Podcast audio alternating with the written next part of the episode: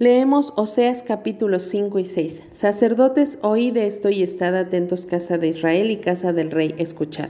Porque para vosotros es el juicio, pues habéis sido lazo en mispa y red tendida sobre Tabor, y haciendo víctimas han bajado hasta lo profundo. Por tanto, yo castigaré a todos ellos.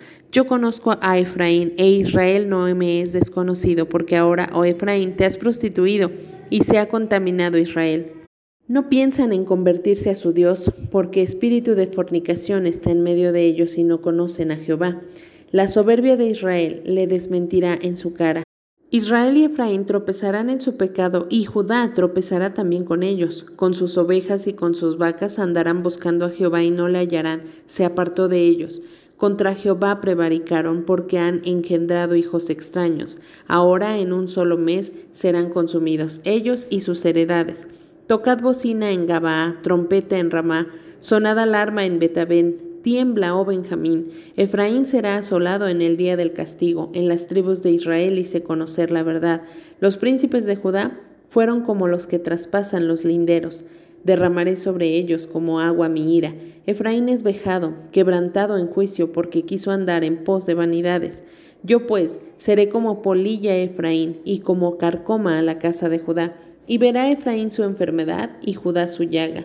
Irá entonces Efraín a Asiria y enviará al rey Jareb, mas él no os podrá sanar ni os curará la llaga, porque yo seré como león a Efraín y como cachorro de león a la casa de Judá. Yo, yo arrebataré y me iré, tomaré y no habrá quien liberte. Andaré y volveré a mi lugar hasta que reconozcan su pecado y busquen mi rostro. En su angustia me buscarán. Venid y volvamos a Jehová, porque Él arrebató y nos curará, hirió y nos vendará, nos dará vida después de dos días, en el tercer día nos resucitará y viviremos delante de Él, y conoceremos y proseguiremos en conocer a Jehová, como el alba está dispuesta a su salida, y vendrá a nosotros como la lluvia, como la lluvia tardía y temprana a la tierra. ¿Qué haría a ti, Efraín? ¿Qué haría a ti, oh Judá? La piedad vuestra es como nube de la mañana y como el de la madrugada que se desvanece. Por esta causa los corté por medio de los profetas, con las palabras de mi boca los maté, y tus juicios serán como luz que sale, porque misericordia quiero y no sacrificio, y conocimiento de Dios más que holocaustos. Mas ellos, cual Adán, traspasaron el pacto, allí prevaricaron contra mí. Galaad, ciudad de hacedores de iniquidad manchada de sangre, y como ladrones que esperan a algún hombre, así una compañía de sacerdotes mata en el camino hacia Siquem, así cometieron abominación. En la casa de Israel he visto inmundicia, allí fornicó Efraín y se contaminó Israel. Para ti también, oh Judá, está preparada una ciega, cuando yo haga volver el cautiverio de mi pueblo. Salmo 139 del 1 al 6. Oh Jehová, tú me has examinado y conocido. Tú has conocido mi sentarme y mi levantarme. Has entendido desde lejos mis pensamientos. Has escudriñado mi andar y mi reposo, y todos mis caminos te son conocidos. Pues aún no está la palabra en mi lengua, y he aquí, oh Jehová, tú la sabes toda. Detrás y delante me rodeaste, y sobre mí pusiste tu mano. Tal conocimiento es demasiado maravilloso para mí. Alto es, no lo puedo comprender. Proverbios 29, 19. El siervo no se corrige con palabras, porque entiende, mas no hace caso. Primera de Juan capítulo 5. Todo aquel que cree que Jesús es el Cristo es nacido de Dios, y todo aquel que ama al que engendró, ama también al que ha sido engendrado por él. En esto conocemos que amamos a los hijos de Dios cuando amamos a Dios y guardamos sus mandamientos. Pues este es el amor a Dios, que guardemos sus mandamientos, y sus mandamientos no son gravosos, porque todo lo que es nacido de Dios vence al mundo, y esta es la victoria que ha vencido al mundo, nuestra fe. ¿Quién es el que vence al mundo sino el que cree que Jesús es el Hijo de Dios? Este es Jesucristo, que vino mediante agua y sangre, no mediante agua solamente, sino mediante agua y sangre, y el Espíritu es el que da testimonio, porque el Espíritu es la verdad. Porque tres son los que dan testimonio en el cielo, el Padre, el Verbo y el Espíritu Santo, y estos tres son uno. Y tres son los que dan testimonio en la tierra, el Espíritu, el agua y la sangre, y estos tres concuerdan. Si recibimos el testimonio de los hombres, mayor es el testimonio de Dios, porque este es el testimonio con que Dios ha testificado acerca de su Hijo. El que cree en el Hijo de Dios tiene el testimonio en sí mismo. El que no cree a Dios le ha hecho mentiroso porque no ha creído en el testimonio que Dios ha dado acerca de su Hijo. Y este es el testimonio, que Dios nos ha dado vida eterna y esta vida está en su Hijo. El que tiene al Hijo tiene la vida, el que no tiene al Hijo de Dios no tiene la vida. Estas cosas os he escrito a vosotros que creéis en el nombre del Hijo de Dios, para que sepáis que tenéis vida eterna y para que creáis en el nombre del Hijo de Dios. Y esta es la confianza que tenemos en Él, que si pedimos alguna cosa conforme a su voluntad, Él nos oye. Y si sabemos que Él nos oye en cualquier cosa que le pidamos, sabemos que tenemos las peticiones que le hayamos hecho. Si alguno viere a su hermano cometer pecado que no sea de muerte, pedirá y Dios le dará vida. Esto es para los que cometen pecado que no sea de muerte. Hay pecado de muerte por el cual yo no digo que se pida. Toda injusticia es pecado, pero hay pecado no de muerte. Sabemos que todo aquel que ha nacido de Dios no practica el pecado, pues aquel que fue engendrado por Dios le guarda y el maligno no le toca. Sabemos que somos de Dios y el mundo entero está bajo el maligno, pero sabemos que el Hijo de Dios ha venido y nos ha dado entendimiento para conocer al que es verdadero, y estamos en el verdadero, en su Hijo Jesucristo. Este es el verdadero Dios y la vida eterna. Hijitos, guardaos de los ídolos. Amén. En nuestra lectura de hoy, 7 de diciembre del 2020, continuamos estudiando el libro del profeta Oseas. En esta ocasión leemos capítulos 5 y 6. Estos capítulos están dirigidos específicamente a los sacerdotes y a los reyes y príncipes, a toda la casa real, porque ellos eran los encargados de poder guiar al pueblo hacia la adoración a Dios.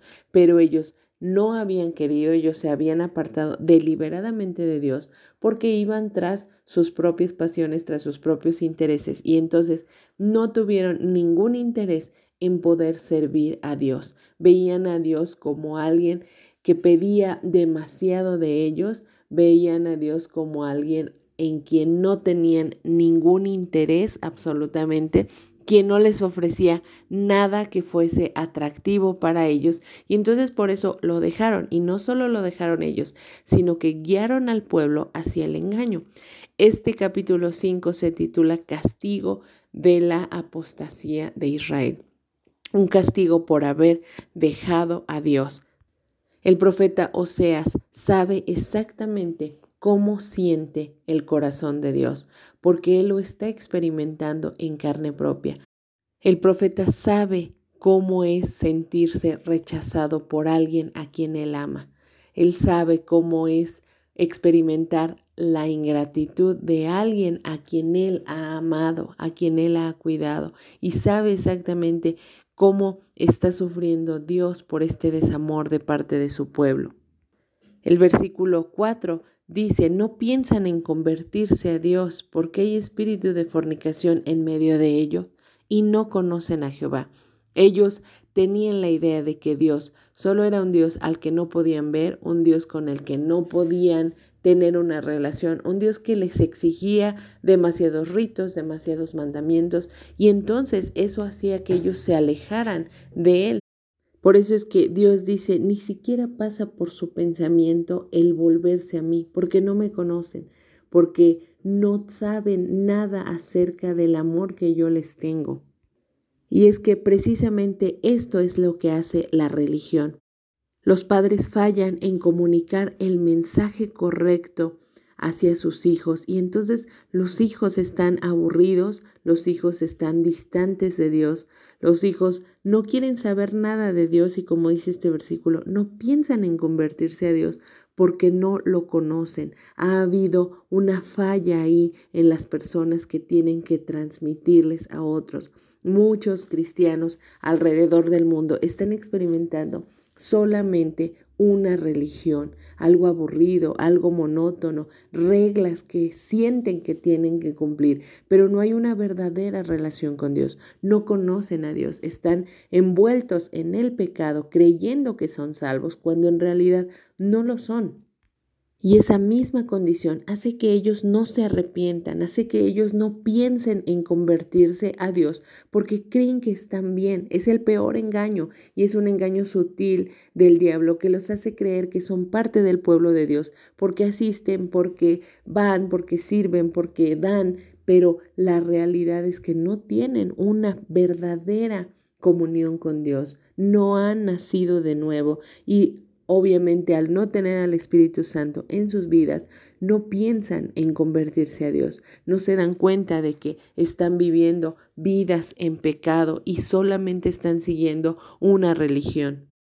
El versículo 6 menciona, con sus ovejas y sus vacas andarán buscando a Jehová y no le hallarán.